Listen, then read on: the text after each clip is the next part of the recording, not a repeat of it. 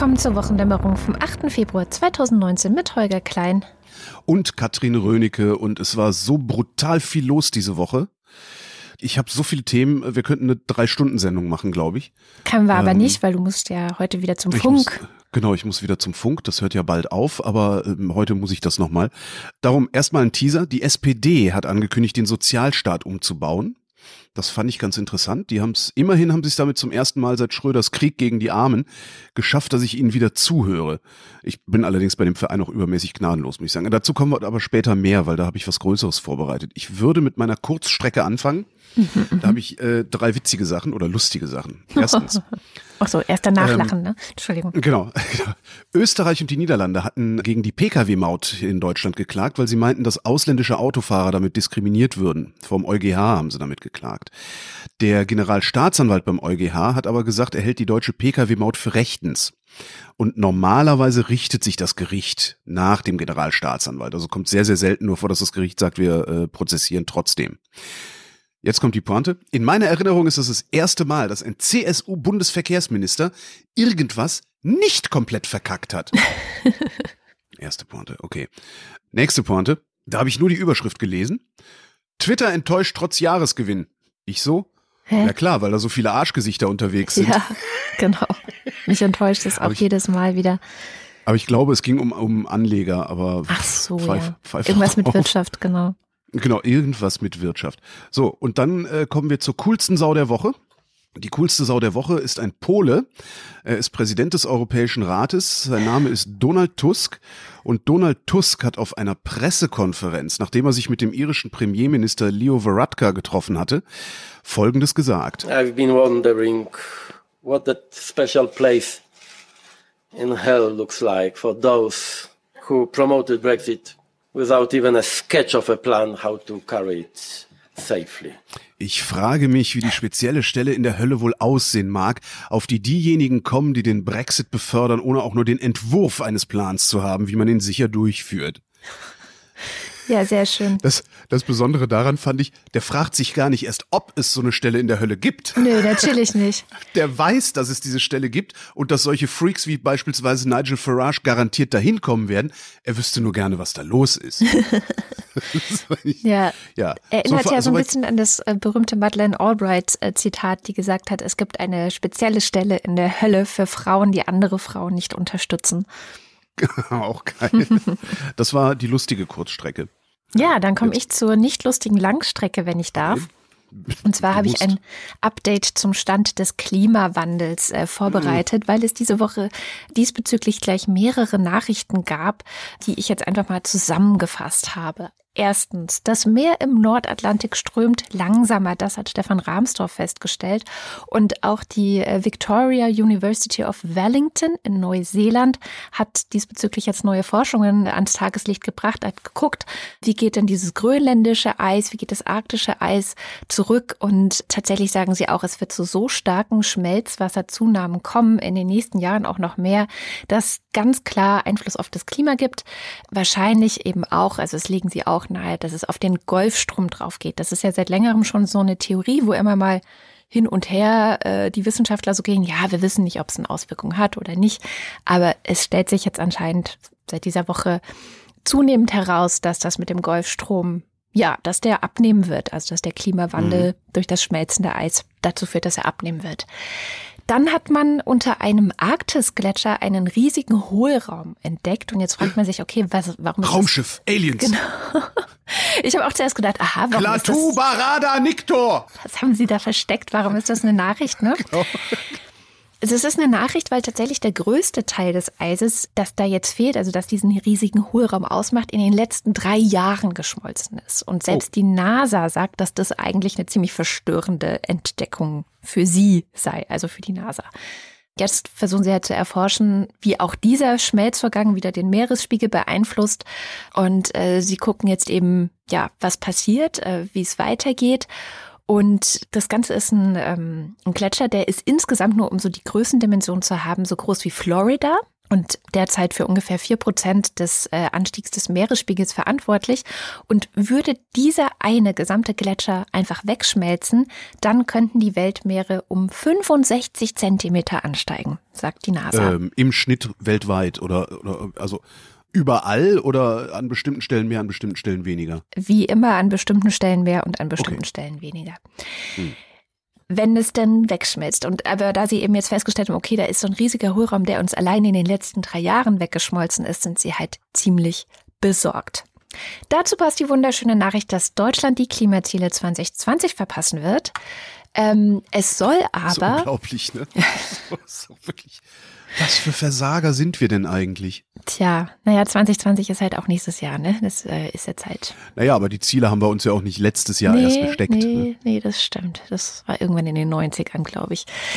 Es soll aber, und das ist die vielleicht gute Nachricht, eine Klimakommission geben, die soll ausarbeiten, wie der Bereich Verkehr in Deutschland mehr zum Klimaschutz beitragen kann. Und sie rekrutiert sich aus der Regierung. Das sind, wie wir wissen, die CDU und die SPD. Und das sind jetzt beides nicht gerade berühmte Parteien für ihre Vorreiterrolle äh, auf dem Gebiet des Klimaschutzes. Deswegen ist es vielleicht gut, dass sich jetzt auch eine weitere Partei gemeldet hat und gesagt hat, wir wollen auch mitmachen. Rat mal wer. Die AfD. Nee, aber die FDP, das heißt, das Klima kann einpacken.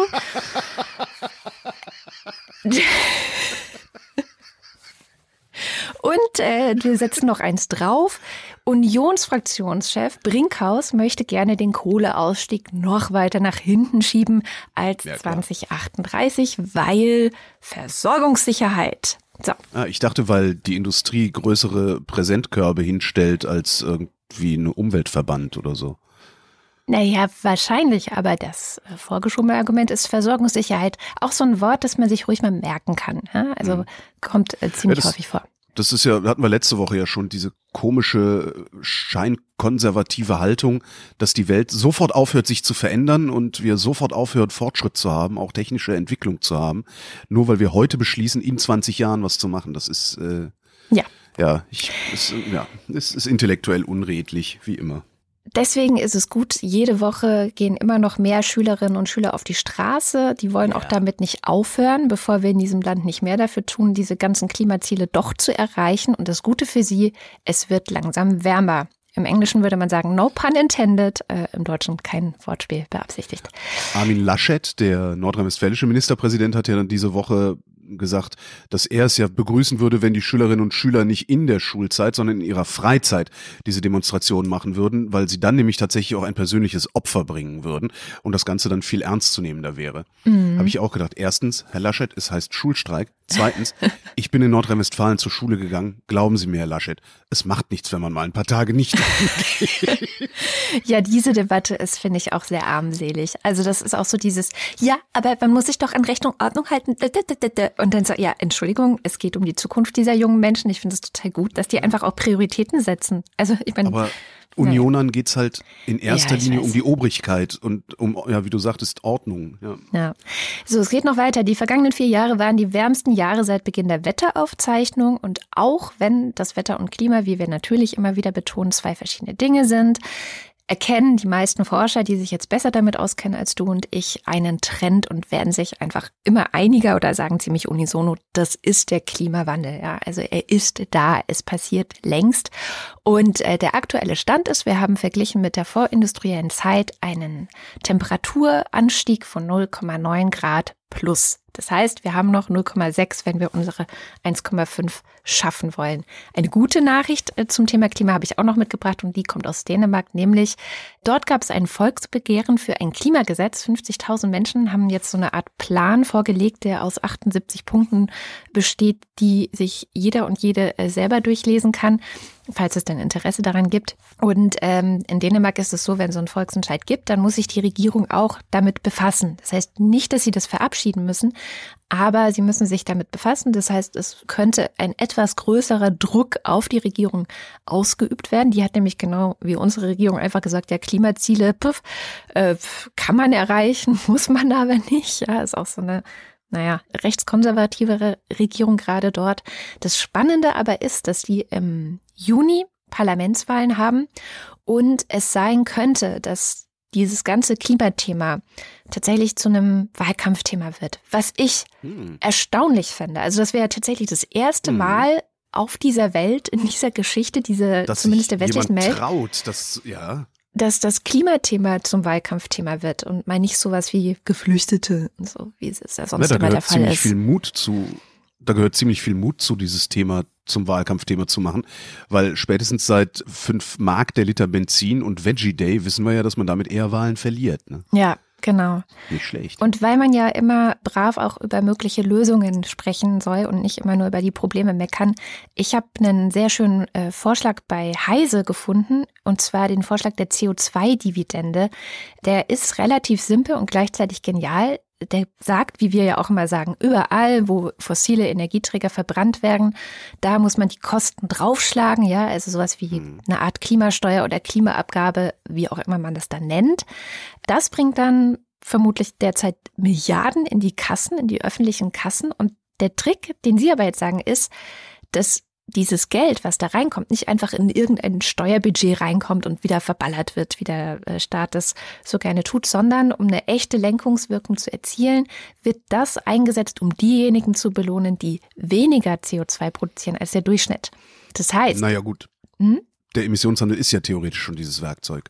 Ja, aber es soll jetzt vor allem auf die Verbraucher gehen. Nicht nur an Betriebe und große Firmen, die äh, sagen, so ja, wir haben ja viel weniger Emissionen und man soll sich auch nicht davon freikaufen können. Also Emissionshandel ist ja, ich kann mich freikaufen davon. Hier geht es tatsächlich vor allem darum, und das ist die Hauptidee, dass die ärmeren Leute, die sich sowieso nicht leisten können zu fliegen, dafür Geld bekommen, dass sie nicht fliegen. Das heißt. Um dann von dem Geld zu fliegen. Naja, wenn sie unbedingt meinen, dass sie es so einsetzen wollen. Nein, aber das heißt, das Ding ist ja, wenn du mal schaust, wie in den letzten 10, 20 Jahren, wenn jemand angekommen ist und gesagt hat, 5 Euro, nee, 5 Mark waren es damals auch für den Liter mhm. Benzin. Zack, waren die Grünen raus aus dem Bundestag. Oder guck nach Frankreich, Macron, Ökosteuer. Zack, hast du Gelbwesten auf der Straße.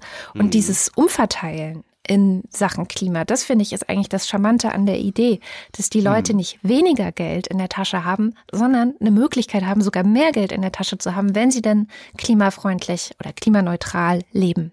Das fand ich echt eine charmante Idee. Ich habe irgendwie das Gefühl, als würden sowas in der Art auch die Grünen meinen, schon sehr, sehr lange, ja, ja. wenn sie sagen, dass man Sozialpolitik nicht ohne Umweltpolitik denken kann. Absolut, klar. Ja. Ja. Fertig. Ein guter Mensch auf Twitter hat mir einen Hinweis geschickt auf eine Initiative, die sich gegründet hat. Diese Initiative nennt sich BGE statt Braunkohle. Untertitel Grundeinkommen ist besser als Trickle-Down-Subvention. Das heißt, es gibt tatsächlich eine Initiative, die sowas in der Art vorschlägt, wie ich hier auch schon mal vorgeschlagen ja. hatte. Also gebt den Kohlekumpels einfach Geld und macht nicht diese Struktur Strukturmengenkenke, wo dann am Ende bloß bei rumkommt, dass demnächst 80 Prozent von denen bloß noch auf Mindestlohn sind, weil sowieso keine nennenswerte Industrie in die Lausitz gehen wird. Die anderen Reviere dürften da strukturell ein bisschen besser dran sein, aber auch an die richtet sich die Idee. Ich habe jetzt keine Ahnung, welche Höhe deren Grundeinkommen haben soll, aber das Ganze mal grundsätzlich zu diskutieren, finde ich ziemlich super. Mhm. Und ich fände es halt auch wirklich super, wenn meine Idee sich durchsetzen würde, jedem genau Allein. die Kohle geben, die dort heute schon im Durchschnitt verdient wird. Allein? Weil es deine Idee war. Ja, genau. Und das aber bitte ab sofort und für 20 Jahre und dafür den Laden dicht machen, der dann auch nochmal entschädigt werden will, weil der Staat ja regelmäßig zu doof ist, Verträge mit Unternehmen zu schließen, aus denen auch gut wieder rauskommt. Aber mal gucken, was sich da entwickelt. Also die machen jetzt gerade so Vernetzungstreffen und äh, machen ein bisschen Pressearbeit. Wir haben die auch schon mal angefragt diese Woche als Radio, haben auch einen Kontakt dahin, aber haben es bisher noch nicht geschafft, die zu interviewen. Ich bin gespannt, was bei rumkommt. Ja, cool. Wo du Hier noch eins aus der Woche. Mhm. Der Love Parade-Prozess wird eingestellt. Mhm. 2010 gab es ja in Duisburg bei der Love Parade eine Massenpanik. 21 Tote, 650 Verletzte. Und da hat jetzt die Staatsanwaltschaft beantragt, den Prozess einzustellen, weil davon auszugehen ist, dass der Prozess nicht zu Ende geht, bevor die ganze Nummer verjährt ist. Hm. Ja. Tja. Sieben Angeklagte haben zugestimmt, drei Angeklagte haben nicht zugestimmt. Witzigerweise genau die drei, die äh, 10.000 Euro hätten zahlen müssen für die Einstellung. Und ähm, wir haben diese Woche mit Gerhard Baum, dem FDP Gerhard Baum, der mhm. vertritt, ich weiß gar nicht, 80 der Opfer, also Nebenklage, wow. gesprochen. Und der musste sehr lachen, als ich ihn gefragt habe, ob die drei den Prozess weiterführen wollen, weil sie auf einen Freispruch hoffen oder weil sie die Verjährung abwarten wollen. Also vermute ich mal, dass sie die Verjährung abwarten mhm. wollen, weil er sich so amüsiert hat. Ja. ja. Wo du gerade sagtest, Verträge abschließen, aus denen man wieder rauskam. Ich habe einen Hörtipp und zwar ist jetzt diese Woche auch wieder in den Medien gewesen, die ganze Debatte um Nord Stream 2, weil ja Emmanuel Macron gesagt mhm. hat, wir unterstützen das nicht mehr, wir machen da nicht mehr mit. Es geht um diese riesige Gaspipeline, also eine haben wir schon von Russland nach Deutschland und das ist eben die zweite, die gebaut werden soll. Im Grunde kann man sagen von Gazprom. Also das sind mittlerweile die Gerhard Schröder bläst das Gas persönlich durch die Leitung. Ja. genau. Genau, also Frankreich will nicht mitmachen, findet doof, dass Deutschland mitmachen will. Deutschland findet doof, dass Frankreich nicht mehr mitmachen will. Die EU-Kommission findet die Gaspipeline doof, die ganzen osteuropäischen Länder finden es doof und das alles geistert gerade so durch die Medien. Und ich habe mir immer nur gedacht, warum ist denn eigentlich Frankreich dagegen? Und es steht dann da, naja, zu viel russischer Einfluss und das ist nicht gut und wir wollen Abhängigkeiten vermeiden und bla. Aber vor ja, allem. Wir hatten ja schon mal, ich hatte da ja auch schon mal lange drüber referiert ja, ja, genau. Pipeline. So groß ist die Abhängigkeit doch gar nicht. Genau, das ist der Punkt. Und das steht immer nicht dabei. Also es steht immer wieder mal bei den Nachrichten nicht dabei, warum eigentlich Deutschland dafür ist. Also es steht halt immer sowas wie, ja, also ist halt dafür, kannst du dir dann den mhm. Rest selber denken. Und wer das genauer wissen will, dem empfehle ich einen Hintergrund vom Deutschlandfunk Kultur, der relativ neu ist, vom 28. Januar. Titel ist Gutes Erdgas, schlechtes Erdgas. Und da wird dann wieder ganz lange drum geredet, ja, warum ist eigentlich wer dagegen? Warum sind die baltischen Staaten dagegen? Warum ist Polen dagegen? Warum ist die EU-Kommission Umweltkommission und so weiter. Ja, warum ist der Klimawandel ähm, dagegen? Nein, der ist natürlich nicht dagegen, aber weiß schon. Und dann fragt sich die ganze Zeit, ey Mann, aber warum sind wir denn dafür? Und man ja. ahnt schon, dass es wahrscheinlich ums Geld geht. Ne? Also ja. wenn wir jetzt den Vertrag brechen, dann müssen wir irgendwie Schadensersatz an Gazprom zahlen. Richtig viel Geld müssen wir dann an Gazprom zahlen. Dann fällt auch wieder dieses Wort Versorgungssicherheit. Also ich sag dir, mhm. das muss man echt im Auge behalten. Und natürlich ist es halt ein Schröder-Projekt. Also der hat es als ehemaliger Kanzler und jetzt Lobbyist für Gazprom wohl auch ganz gut geschafft, dass seine SPD-Kollegen da eben entsprechend mitmachen. Und dann kommt ganz am Schluss Jürgen Trittin und der ist interessanter. Ich meine, der ist von den Grünen, ja. Mhm. Da würde man denken, ja, die Grünen, der Klimawandel, der ist bestimmt dagegen. Ist er aber nicht. Das ist die Position der Bundesregierung, die teile ich ausdrücklich. Ich glaube auch gar nicht, dass es dazu eine belastbare Alternative gibt. Denn wenn die Mengen, die im letzten Jahr nach Europa aus Russland importiert worden sind, aufgrund der Nachfrage und der eingebrochenen Produktion, wenn die Mengen transportiert werden sollen, dann reicht eine fertiggestellte Nord Stream 2 Pipeline nicht aus, und insofern muss es eine Einigung geben über den Transitvertrag und insofern muss es Investitionen ins ukrainische Gasnetz geben. Was jetzt in der Sendung wieder mal nicht explizit gesagt wird, ist, dass tatsächlich, wenn die Bundesregierung die festgelegten Klimaschutzziele erreichen würde, und wir wissen ja jetzt, sie schafft es nicht, dann würde der Erdgasbedarf bis 2050 um fast 73 Prozent sinken und dann würden wir tatsächlich gar nicht mehr so viel dieses russische Gas in Anspruch nehmen. Die andere Sache ist, dass wir, wie du ja auch schon sagtest, wirklich. Moment mal. Was?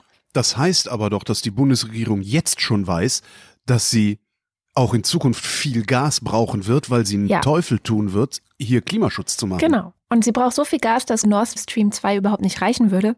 Das heißt, wir müssen es eh von anderen kaufen. Das heißt, wir müssen eh in der Ukraine investieren und in anderen Ländern.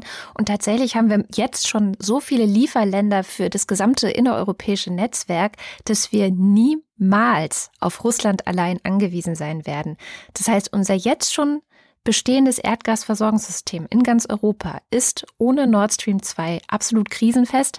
Das heißt, selbst wenn Russland sagen würde, boah, wenn ihr uns politisch, und das ist ja die große Sorge, was jetzt auch diese ganzen amerikanischen Botschafter immer wieder reinbringen, ihr macht euch abhängig von Russland und so. Nee, sind wir nicht. Wir haben noch andere Bezugsquellen und ähm, wenn wir es schaffen würden, effizienter zu werden und weniger Gas insgesamt zu verbrauchen, dann könnte das Ganze auch nochmal ganz anders aussehen. Und das sagt dann auch Jürgen Trittin. Ich bin kein Befürworter der Pipeline. Ich sehe sie nur sehr sachlich. Und sachlich ist es so, dass angesichts des Versagens einer aktiven europäischen Klimapolitik die Rechnung von Gazprom den wachsenden Gasbedarf in Europa zu decken, aufgehen kann, weil sie ein wettbewerbsfähiges Produkt anzubieten haben. Wenn wir ernst machen würden mit dem Klimaschutz, dann wären die 10 Milliarden, die Gazprom jetzt in der Ostsee versenkt hat, möglicherweise verschenktes Geld. Badam. Ja. Ja. Schöne Verschwörungstheorie auch, die man da aufmachen kann. Und zwar, äh, wenn die EU das Ding jetzt begräbt, zwingt sie uns letztlich dazu, mehr Klimaschutz zu machen, mehr in den Klimaschutz zu investieren. Weil ich glaube, jetzt die Braunkohle nochmal aufzumachen, Die Alternative, die bei der EU an vorderster Stelle ist, ist Gaslieferung über Schiffe aus Ja, klar, anderen Ländern. Ja. Genau. Und das ist dann so Fracking-Gas, das ist Gas aus Saudi-Arabien und you name it. Und das ist nicht gerade umweltfreundlich, also wirklich überhaupt nicht. Im Gegenteil. Das heißt, das Klima hätte überhaupt nichts davon, wenn wir jetzt diesen Gazprom-Deal nicht machen. Wo du Hörtipps sagst, habe ich auch einen mitgebracht. Und zwar ist es ein Feature aus dem Deutschlandfunk mit dem Titel Coburg und der Nationalsozialismus. Auch so ein Ding, was mir völlig, wusste ich noch nicht bis dahin. Coburg war in Deutschland die erste Stadt, die nationalsozialistisch regiert worden ist. Und zwar schon vor 1933. Ach, Und da haben die Nazis erstmal alles im Kleinen geübt, was sie dann später über das gesamte Land ausgerollt haben. Sehr, sehr interessantes historisches Ding. Und ein paar sehr beeindruckende Parallelen zur heutigen Zeit und der AfD. Also kann man sich mal anhören und, und also, das ist ein ganzes Stundenfeature. da habe ich hinterher, gehört kriege ich wieder Angst. Genau, als ich zwischendurch habe ich immer wieder gedacht, ach guck, wie in irgendwo. Äh, so, Wie also in immer irgendwo so, in Sachsen. ja, wie irgendwo in Sachsen. Ganz, ganz abgefahren. Also dringende äh, Hörempfehlungen habe ich dazu. Und wo ich gerade bei Tipps bin, habe ich drei Lesetipps. Die wollte ich jetzt nicht auch noch ausweiten. Das eine ist äh, ein Interview mit dem DDR-Sexualforscher Kurt Starke. Oh ja, das war schön. Hm. Äh, in der Taz war das. Und zwar darüber, warum die Leute in der DDR früh Eltern geworden sind. Und er erklärt das mangelnde Selbstbewusstsein im ehemaligen Osten. Und das fand ich so erfrischend, weil ich ganz ehrlich gesagt, ich hab die Schnauze voll von diesem ganzen Lebensleistung anerkennen, bla bla bla, als würde irgendjemand zum aggressiven Fascho, weil er nicht ständig gesagt kriegt, wie toll er ist. Das ist, das, sorry. So, das war das eine. Das andere ist ein Essay, ein ziemlich langer, über die konservative Revolution in Ungarn von 1990 bis 2019, veröffentlicht vom Zentrum Liberale Moderne. Auch sehr spannend. Und dann äh, ganz frisch rein, heute Morgen habe ich das erst gelesen, Freitag, den 8. Februar. Der National Enquirer, das ist so ein Boulevardmagazin aus den USA. Die versuchen gerade Amazons Jeff Bezos zu erpressen haben sich irgendwelche privaten peinlichen Fotos von ihm verschafft und drohen jetzt, die zu veröffentlichen. Und jetzt kommt's. Wenn die Washington Post, ja, die Washington Post gehört Bezos, wenn die Washington Post nicht umgehend damit aufhört, kritische Berichterstattung über den Enquirer zu betreiben. Ja, Bezos Ja. ist einen ganz anderen Weg gegangen und hat die komplette Nummer veröffentlicht. Kann man bei medium.com nachlesen Ja, oh mein Gott. inklusive der Mails, die äh, der Inquirer geschickt hat. Da fiel mir dann wieder ein, dass ich aus meinem persönlichen Umfeld einen ähnlichen Fall mit der Bild-Zeitung kenne. Echt? Da ging es nach dem Motto, entweder wir bekommen die Story sofort oder wir schreiben dich in Grund und Boden. Ja, Und ich da würde ich mir wünschen, dass deutsche Prominente da auch mal endlich Transparenz herstellen, weil ich glaube nicht, dass das nur dem einen Bekannten von mir passiert ist. oder Genau. so. Ja, ist es auch nicht. Ich kenne auch eine Person, die wurde von der Bildzeitung angerufen und gesagt, so, geben Sie uns jetzt ein Interview oder wir denken uns einfach was aus. Das Problem ist, du kriegst von denen keine Mails. Deutsche Journalisten Nee, sind, sind. Spezialexperten für nicht schriftlich kommunizieren, sondern für Anrufen. Da musst du ein gutes Gedächtnisprotokoll gleich hinterher aufschreiben. Das hat man übrigens in den AKW-Protesten, haben wir das gelernt. Immer gleich Gedächtnisprotokolle, immer gleich alles aufschreiben, was passiert ist. Ja, aber was nutzt es? Dann kann ich, ich kann hinterher immer noch sagen, nee, das habe ich nie gesagt, das hat die sich Ja, ja, ausgedacht. ich weiß. Fertig. Ja. Noch, noch schöner Dialog auf Twitter. Frankreichs Parlament hat diese Woche für ein leichteres Demonstrationsverbot gestimmt, wegen Gelbwesten, klar, Mhm. weil die ja da gerne ausrasten. Jetzt kann ohne richterliche Grundlage Demonstrationsverbote gegen alle ausgesprochen werden, die Zitat, eine besonders schwere Gefahr für die öffentliche Ordnung darstellen. Mhm. Wer das ist, bestimmt dann jeweils der Polizeichef oder sowas. Natürlich. Habe ich mir auch gedacht, was bedeutet das denn eigentlich? Und es entspann sich ein winzig kleiner Dialog auf Twitter, äh, um das einzuordnen. Und zwar eine Freundin aus der Türkei schreibt, man stelle sich vor, in der Türkei würden solche Gesetze erlassen. Na, da wäre aber was los in der deutschen Presse. Ich so, habt ihr sowas nicht längst? Ich wollte gerade sagen, Sie so, klar, aber hier ist ja auch repressive Diktatur und nicht freies Europa, von dem die Türken noch was lernen können. Mhm. Derzeit scheint eher Frankreich von der Türkei zu lernen. Ja. Keine weiteren Fragen. Danny absolut. D Danny Crane. Ja. Weil ich nicht immer nur meckern will, sondern Oh. auch hin und wieder was gut finde. Es gibt diese Woche eine neue EU-Richtlinie zur Verbesserung der Vereinbarkeit von Beruf und Privatleben für Eltern und pflegende Angehörige. Also mich und wer weiß, vielleicht dich. Mal gucken. Was steht da drin? Also die EU hat es beschlossen, das gilt jetzt für alle Länder. Da steht drin, zehn Tage bezahlte Auszeit für den zweiten Elternteil rund um die Geburt eines Kindes. Also wenn ich jetzt ein Kind gebäre, dann wärst du, wenn du der zweite Elternteil wärst, könntest du zehn Tage bezahlte Auszeit bekommen. Ich habe diese Woche übrigens erst zum ersten Mal in meinem Leben begriffen, dass schwangere Frauen in Deutschland von Staatswegen verpflichtet sind, das Kind auszutragen. Ja, das ist kein Recht, das ist eine Pflicht. Und da wollte ich mal sagen, jetzt auch an alle Frauen, also auch an dich, im Namen des Führers, vielen, vielen Dank. Ja, ja, das ist tatsächlich ein Nazi-Gesetz. Ich beschäftige mich gerade relativ viel mit dieser Nazi-Zeit und was die so gemacht haben in Sachen Sexualität und reproduktive Kontrolle. Und die haben es den deutschen Frauen, natürlich nur den Deutschen, ja, also die deutschen Frauen wurden verpflichtet, Kinder auszutragen. Abtreibung wurde unter Strafe verboten, Verhütung sogar auch irgendwann, wohingegen natürlich andere gezwungen wurden abzutreiben, also die, deren Kinder man nicht haben wollte, ne, nennt sich auch Eugenik. Und tatsächlich äh, stammt, deswegen heißt auch der Paragraph 219a in unseren Kreisen, sage ich mal, ist der Nazi-Paragraph. Ne, der stammt mhm. tatsächlich noch aus dieser Zeit. Wir waren aber gerade bei der Verbesserung der Vereinbarkeit und der EU-Richtlinie. Frauenverbesserungsgesetz. Genau, EU-Richtlinie zur Verbesserung der Vereinbarkeit. Nein, es ist wirklich so geschrieben auch, dass es für beide ist. Also hier hörst du ja der zweite Elternteil, ne, das betrifft dann die Männer. Also vier Monate Elternzeit für jeden Elternteil, zwei Monate davon bezahlt und nicht auf den anderen übertragbar. Sprich, Männer müssen auch ran. Ja, für, oder es gibt keine Kohle. Oder es gibt eben keine Kohle.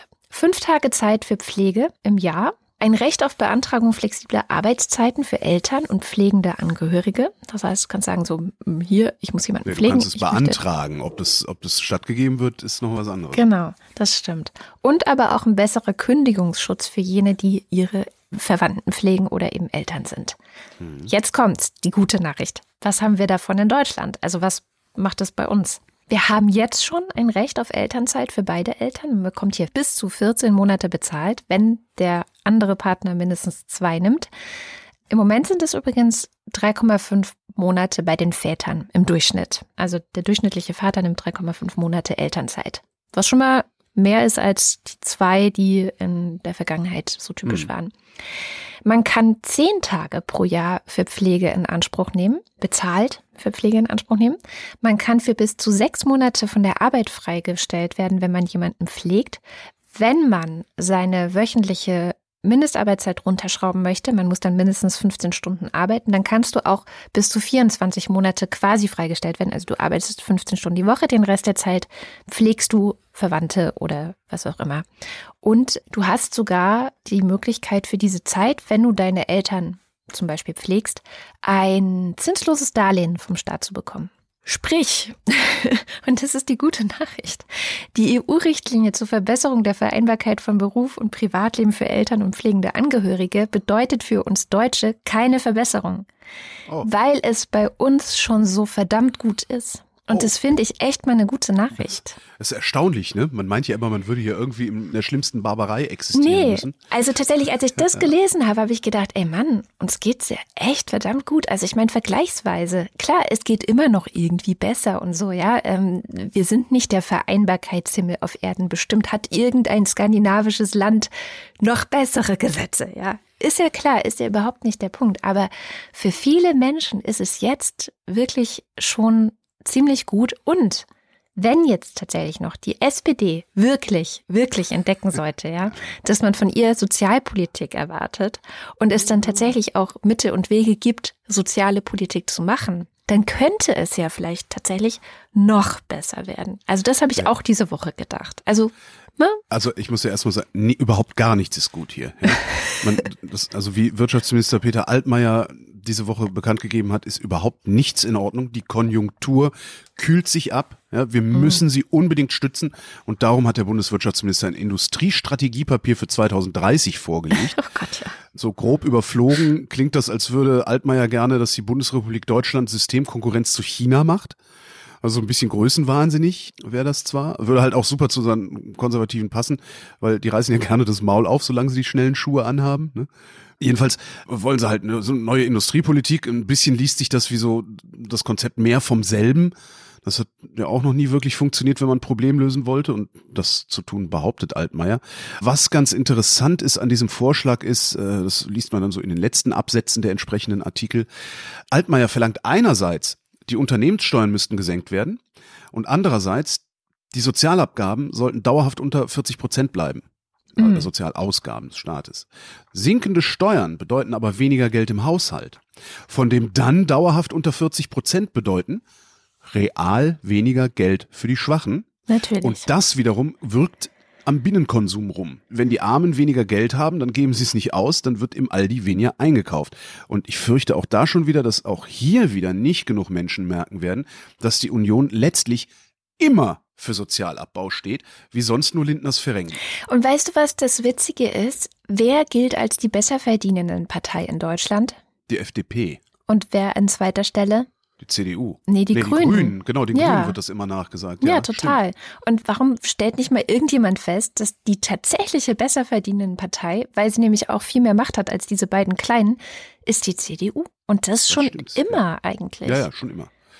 Und seit die SPD in der, in der Großen Koalition mitmischt, gibt es nicht mehr mehr eine ordentliche Opposition dagegen. Das ist eigentlich die Scheiße, in der wir stecken. Entschuldigung. Zur, zur CDU sagte mal ein befreundeter Historiker, naja, die Konservativen, die hatten noch nie eine Ideologie, denen ging es immer nur darum, wo die Kohle herkommt. Ja. ganz passend. Kommen wir zu dem Sozialaspekt, den du eben sagtest. Da gibt es zwei Dinge, die ich ganz interessant fand die Woche. Den einen habe ich ja eben schon geteasert, SPD-Sozialstaatskonzept. Das andere ist die Grundrente. Arbeitsminister Heil will eine Grundrente von 900 Euro. Das Rentensystem, also gesetzliche Rente, funktioniert ja nach sogenannten Entgeltpunkten. Das heißt, ne, ein Jahr Durchschnittsverdienst gibt einen Entgeltpunkt. Ein Entgeltpunkt wird dann hinterher umgerechnet in Geld. Im Moment ist so ein Entgeltpunkt irgendwie um die 31 Euro wert. So, wer 35 Jahre eingezahlt hat, soll egal wie viel ihm nach diesem Entgeltpunktesystem zusteht, so viele Rentenpunkte aufgestockt bekommen, dass da 900 Euro bei rumkommen und zwar ohne Bedürftigkeitsprüfung. Diese Bedürftigkeitsprüfung ist der größte Streitpunkt im Moment, weil es reichlich Rentner gibt, deren Haushaltseinkommen sowieso schon höher ist. Muss ich nur meine Eltern angucken. Mhm. Deren Haushaltseinkommen ist sehr hoch, aber die Rente meiner Mutter ist winzig, 400 Euro oder irgendwie sowas. Aber trotzdem würden meine Eltern dann noch Geld dazu bekommen, was sie nicht wirklich bräuchten. Momentan werden da so Zahlen genannt, dass bei Heilsidee, also ohne Prüfung, zwischen zwei und vier Millionen Menschen profitieren würden. Bei einer Bedürftigkeitsprüfung zwischen 100 und 250.000. Ob diese Zahlen stimmen, kann ich nicht sagen, weil das bisher nur politische Zahlen sind, die ich mhm. gefunden habe. Ich habe noch keine unabhängigen Rechnungen gesehen von irgendeinem, weiß ich nicht, Institut für Sozialforschung oder sonst was. Und selbst wenn vier Millionen Menschen profitieren, finde ich trotzdem gut. Also was heißt, ich finde es gut. Also ist mir halt egal, ob es so eine Mitnahmeeffekte gibt. Wir haben diese Mitnahmeeffekte bei den Reichen auch und tolerieren ja. das seit Jahrzehnten, ja. Cum-Ex und ähnliche Betrügereien. Ja. Und am Ende zählt da für mich tatsächlich nur, dass langfristig ein gesellschaftliches Klima entsteht, in dem niemand mehr Angst haben muss und sich niemand mehr schämen muss, weil er zum Amt gehen muss, um Almosen zu beantragen. Genau, das ist so was man natürlich auch machen könnte, was Hubertus Heil nicht gesagt hat, ist, man könnte direkt so viel Lohn zahlen, dass so eine Rente dabei rumkommt. Und wenn man das mal rechnet, dann sind das so grob gerechnet tatsächlich die 12 Euro Mindestlohn, die an anderer Stelle vorgeschlagen werden. Das wiederum lassen die deutschen Lohndumpingfirmen halt schlechter mit sich machen. Ähm, da ist es einfach, dass der Staat hinterher aus Steuern aufstockt, die die Arbeitnehmer ja dann sowieso bezahlt haben über äh, die Mehrwertsteuer und sowas. Tragisch, diese Mehrlohngeschichte, also die Mehrlohnlösung, ist auch der Vorschlag der AfD. Ja, was jetzt nicht heißt, dass man deshalb diesen Verein unterstützen sollte, denn denen kaufe ich noch nicht mal ab, dass sie das wollen, weil im Grundsatz wollen die ja Sozialabbau. Außerdem gibt es denselben Vorschlag auch äh, schon länger und auch von demokratischen Parteien. Ich wollte gerade sagen, also bei den Grünen gibt es den übrigens auch. Ja, bei der SPD mittlerweile auch. Und hier passt sehr schön ein Interview mit Reinhold Wirth, diesem Schraubenhersteller, ne, größte Schraubenhersteller der Welt irgendwie. Der hat der Rechtsaußenpostille NZZ ein Interview gegeben. Darin war ein grandiose, eine grandiose Antwort auf die Frage, ob in Deutschland zu viel reguliert würde, sagt Wirth. Wer den mal gehört hat, weiß, dass der so krass schwäbelt. Ich kann es nicht nachmachen, aber das Verrückte ist ohnehin, dass sich für mich als Unternehmer in 70 Jahren eigentlich kaum je etwas verändert hat. Als die SPD mit Willy Brandt zum ersten Mal einen Kanzler hatte, schrie die CDU, jetzt wird alles verstaatlich und bergab gehen. Es ist nicht viel passiert. Auch die grüne Regierung in Baden-Württemberg hat meinem Unternehmen nicht geschadet. Das sollte man immer im Hinterkopf behalten, wenn irgendwelche Industrielobbyisten behaupten, hier würde jetzt der Sozialismus ausbrechen. Ähm, bei diesem Rentending spielt die Opposition, also auch die Union, die ist ja die, ihre eigene Opposition, wenn es gegen die SPD geht, äh, sofort dieses beliebte, wer soll das finanzieren, Spiel? Ja, klar. Und da denke ich mir dann beispielsweise, das könnten dieselben finanzieren, die auch diesen Baukindergeldquatsch finanzieren. könnte man ja mal machen. Ja, wer ist das eigentlich? Ach, wir, Mensch. Ja, wir, ja. die sowieso schon genug haben. Die kriegen Baukindergeld. Die, die nichts haben, die kriegen auch nichts. Wie hm. immer. Weiter Sozialstaat. Die äh, CDU hat diese Woche angekündigt, die große Koalition zu hinterfragen. Es gibt im Koalitionsvertrag eine Revisionsklausel. Ich habe so oft zuletzt gehört, das steht nicht im Koalitionsvertrag. Ich kann das Wort Koalitionsvertrag nicht mehr hören. ich glaube, das, das geht mir halt. sowas von auf den Sack. Ja. Dieses, nee, das können wir nicht investieren, es ist nicht so disponiert worden. Ja, also gibt eine Revisionsklausel, da steht drin, dass der Vertrag nicht automatisch die ganze Legislaturperiode hält, sondern nach zwei Jahren geguckt werden kann, ob man so weitermachen möchte. Jetzt hat Kramp-Karrenbauer sich mit dem Wirtschaftsflügel der Union getroffen und der hat ihr diktiert, dass sie mehr Druck auf die SPD ausüben soll, damit die Unternehmen mehr Geld verdienen können und die Arbeitnehmer weniger. Die nennen das dann anders. Bei denen heißt es, wir brauchen einen Paradigmenwechsel, wenn wir im Standortwettbewerb bestehen wollen und wenn wir hohe Beschäftigung und Wachstum sichern wollen. Ja, mit ja, anderen Worten, denen toll. passt nicht, dass die Sozialleistung und Steuerquote so hoch sind. Sie fordern strukturelle Veränderungen im Bundeshaushalt. Das heißt, weniger Geld für Arbeiter, mehr für Unternehmer. Eine Modernisierung der Unternehmensbesteuerung mit einer Absenkung der Gesamtbelastung sowie Entlastungen der Unternehmen von Bürokratie, mhm. also leichtere Steuerhinterziehung, weil weniger Prüfer unterwegs sind. Einen schnelleren Infrastrukturausbau, also mehr Arbeit für die Bauindustrie. Eine leichtere Nutzung von Daten, also weniger Datenschutz, mhm. sowie eine verstärkte Digitalisierung der Verwaltung, damit nämlich weniger Menschen Mustererkennung machen und Schummeleien sehen können, die da passieren. Und das Ding kann jetzt eine Chance für die SPD sein. Und wie es aussieht, versucht die auch gerade diese Chance zu ergreifen mit ihrem, auch diese Woche angekündigt, Sozialstaatskonzept. Ja. Da drin Hartz IV abschaffen, ein Bürgergeld einführen, Sanktionen streichen, Arbeitslosengeld verlängern, mehr Transparenz, einfachere Strukturen, so One-Stop-Lösung, dass du nicht mehr zu sieben Ämtern musst, wenn du irgendwas hast. Den Mindestlohn hoch auf 12 Euro. Aha, mhm. 12 Euro, da haben wir sie. Ein Recht auf Arbeit, mit einem sehr interessanten Twist gegen ein Grundeinkommen. Sie sagen, mit dem Recht auf Arbeit verpflichten wir den Staat. Und mit einem Grundeinkommen würde sich der Staat ja von dieser Verpflichtung freikaufen. Das stimmt, der Staat und auch die ganzen Firmen. Also es ist das ist natürlich völliger Blödsinn. Lässt sich aber super erzählen zumindest denjenigen Leuten, denen die Kraft es, fehlt, sich eine komplett neue Welt vorzustellen. Es ist schon auch eine starke linke Kritik. Ne? Also es ist schon auch so, dass, ähm, wer war das, Elon Musk sogar selber, der ja auch für ein Grundeinkommen ist, weil dann ist er als Unternehmer nicht mehr dafür verantwortlich, dass es den Leuten gut geht. Im Moment hast du ja so eine Vereinbarung, dass ein Staat so organisiert ist, dass der Staat natürlich verantwortlich ist für die Menschen, aber nicht mhm. alleine, sondern natürlich auch die Unternehmer dafür verantwortlich sind. Und in der Digitalisierung äh, bist du als Unternehmer immer weniger darauf angewiesen, dass gute Arbeiter oder gute Menschen für dich arbeiten. Du kannst ja immer mehr sozusagen outsourcen und musst dich um, um die Menschen nicht mehr so stark kümmern. Und da ist natürlich die Frage, ja, sind nicht trotzdem weiterhin Unternehmen auch in der Verantwortung, sozusagen für die Menschen da zu sein? Also, ne? Ja, sind sie, aber man kann sie halt auch mit einem Grundeinkommen dazu verpflichten, das zu tun. Das stimmt. Also man kann halt trotzdem sagen, ihr habt hier gefälligst, äh, wenn ihr mehr als 100 Mitarbeiter habt, eine Kita vorzuhalten oder irgendwie sowas. Klar. Das kann man ja alles machen. Ist ja nicht so, dass es Naturgesetze gibt, sondern es ist ja alles Politik. Außerdem wollen sie besseren Arbeitsschutz, keine Dumpingtarifverträge und sowas.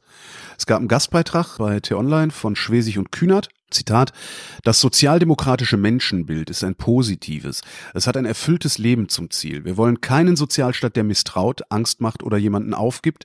Wir wollen einen Sozialstaat, der individuell schützt, unbürokratisch unterstützt und Vertrauen vermittelt. Einen Sozialstaat, dessen Unterstützung jeder mit erhobenem Haupt annehmen kann, weil das nämlich kein persönliches Versagen bedeutet. Ja.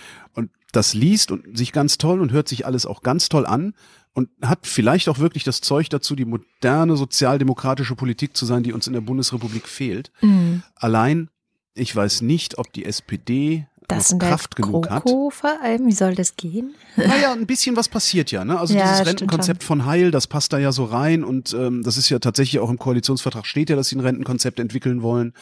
Sie machen jetzt schon in der GroKo, glaube ich, was man machen kann. Aber ich bin nicht sicher, ob die SPD noch Kraft genug hat, äh, in einem Wahlkampf sich tatsächlich gegen die Union zu positionieren und sich hinzustellen und zu sagen, so, wir machen es jetzt ganz anders, bitte kommt mit. Aber damit würden sie tatsächlich auch so Leute wie mich wieder zurückholen. Das ja. ist ja auch nochmal ganz spannend. Ich gebe da die Hoffnung nicht auf. Also vor allem, ich finde sowas interessant, wenn du sagst Schwesig und Kühnert. Das ist ja eine interessante Kombination. Das heißt mhm. ja, dass jemand wie Kühnert sozusagen naja, also er bekommt jetzt so eine Aufwertung. Er wird jetzt von jemandem ernst genommen, der schon von allen anderen ernst genommen wird. Also er kommt ja. jetzt so in den Kreis der Ernstzunehmenden rein. Das finde ich sehr spannend. Das sind, mhm. ähm, finde ich, gute Entwicklungen da bei der Hat SPD. der bestimmt auch nicht mitgerechnet hier.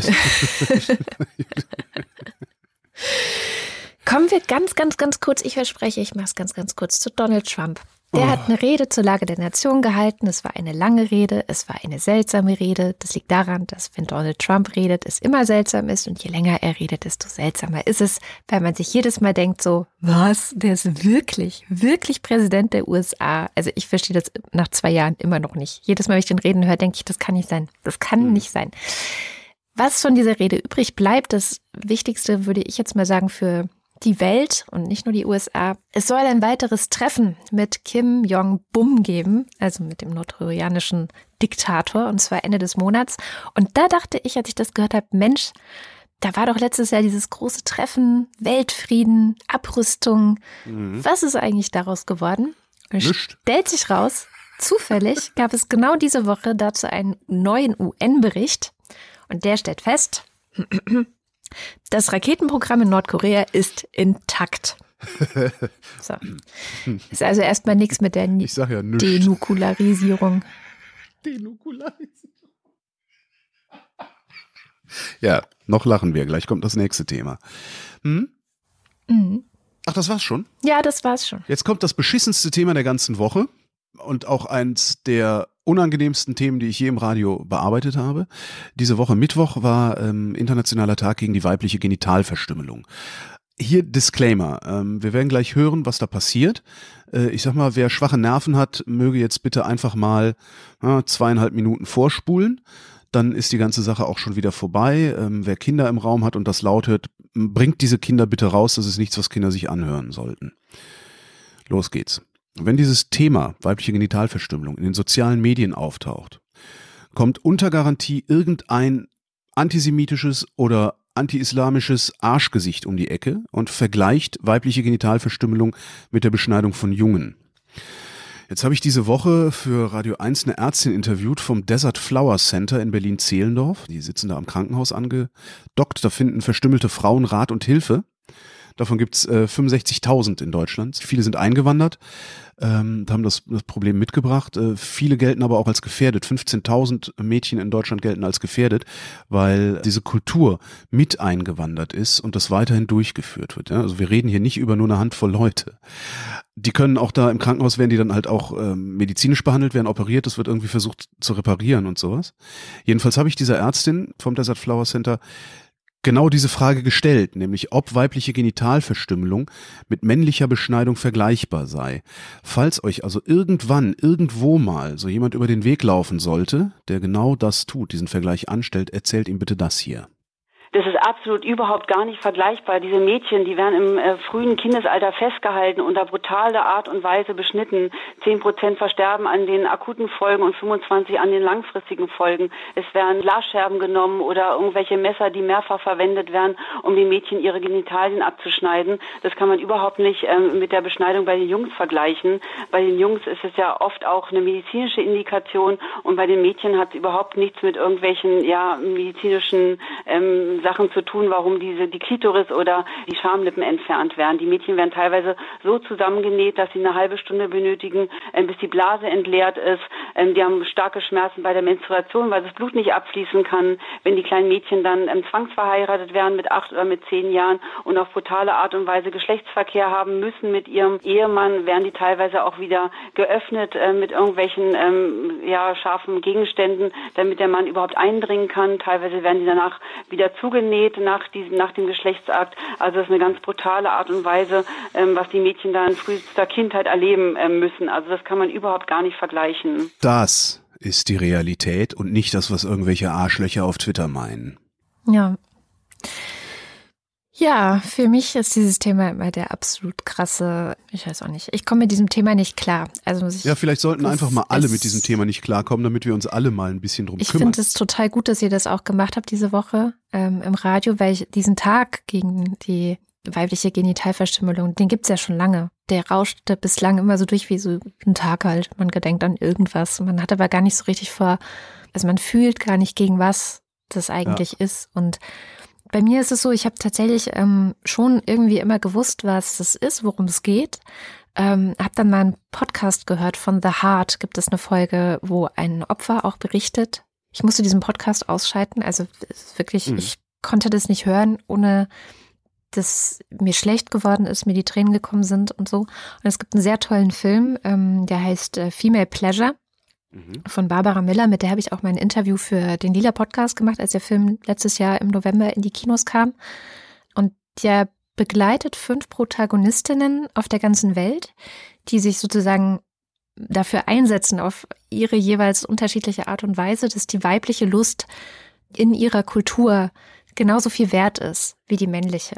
Ja, es ist eine Frau aus Japan, es gibt eine Frau aus äh, Indien, es gibt auch eine aus äh, Österreich, glaube ich, oder Deutschland, weiß ich jetzt gar nicht.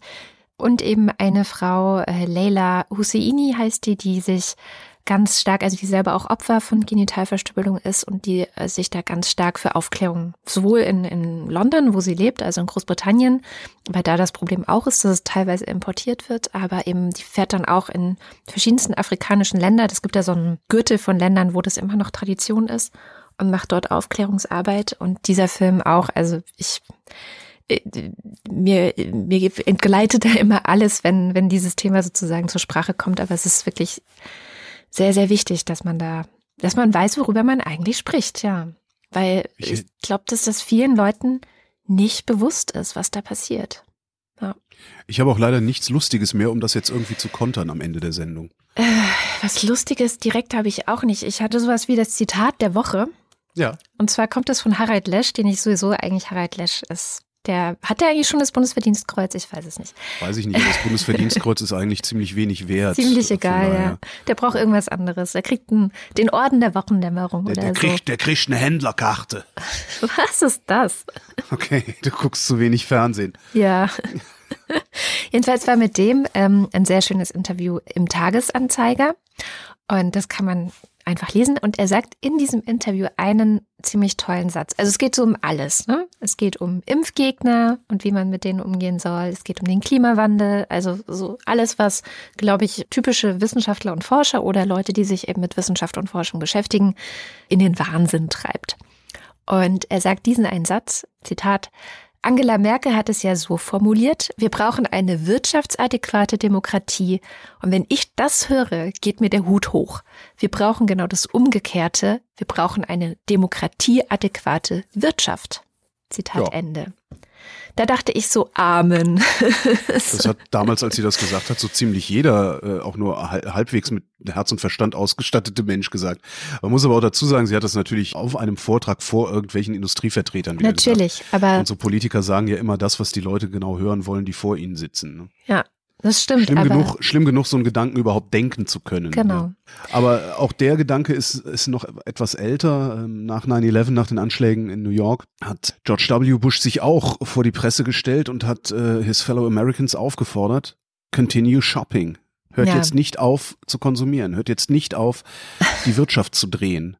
Weil am Ende ist es halt doch the economy, stupid. Sorry, schon, schon wieder so ein Downer, ne? Und mit diesem Downer sind wir schon wieder am Ende der Sendung angekommen. Und wie immer am Ende der Sendung lesen wir den Namen derjenigen, die uns auf Steady im Fanclub oder als Ultras unterstützen. Wie ihr uns und die Wochendämmerung unterstützen könnt, das erfahrt ihr auf wochendämmerung.de. Und hier kommen die Ultras.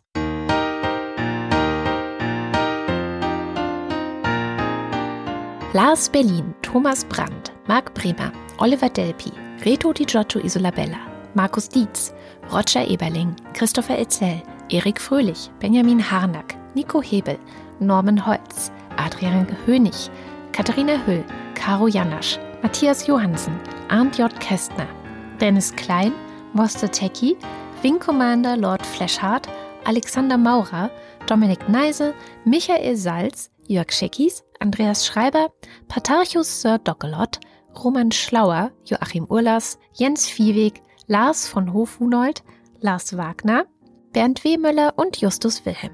Und hier kommt der Fanclub.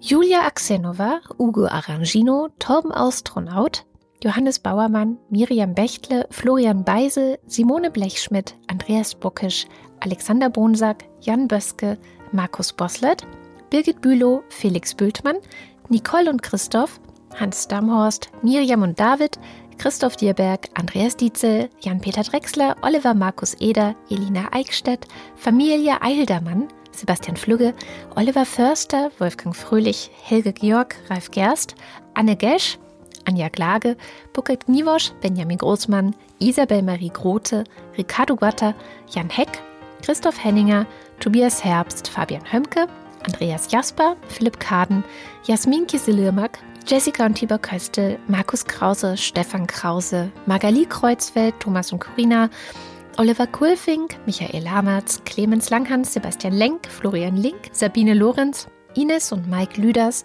René Ludwig, Rolf Lühring, Thorsten Lüdenschloss, Martin Meschke, Robert Meyer, Klaus Mitschka, Johannes Möller, Christoph Thomas Müller, Johannes Müller, Thorsten W. Noll, Oliver Paulsen, Gregor Pich, Josef Porter, Thilo Ramke, Frank Rehme, Marco Richter, Christian Rohleder, Pia Römer, Sven Rudloff, Ruth Rutz, Jürgen Schäfer, Christina Schönrock, Niklas Schreiber, Jens Sommerfeld, Marie Stahn, Christian Steffen, Ines und Tina, Eli und Johann, Martin Unterlechner, Fabian Fenske, Andrea Vogel, Jannik Völker, Van Wagner, Mies Wechselberg, Linda Wendisch, Michael Wesseling, Markus Wilms, Tobias Wirth, Luisa Wolf, Stefan Wolf, Christopher Zelle, Uwe Zieling und Sabrina Zeug.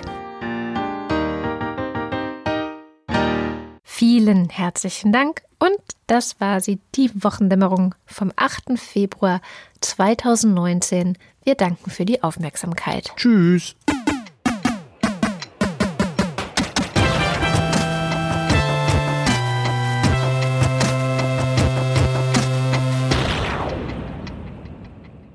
Die Wochendämmerung ist eine Produktion von Haus 1. Es sprachen Holger Klein und Katrin Rönecke. Musik Oliver Kraus, Schnitt Tom Klenner. Weitere Infos auf haus1.fm.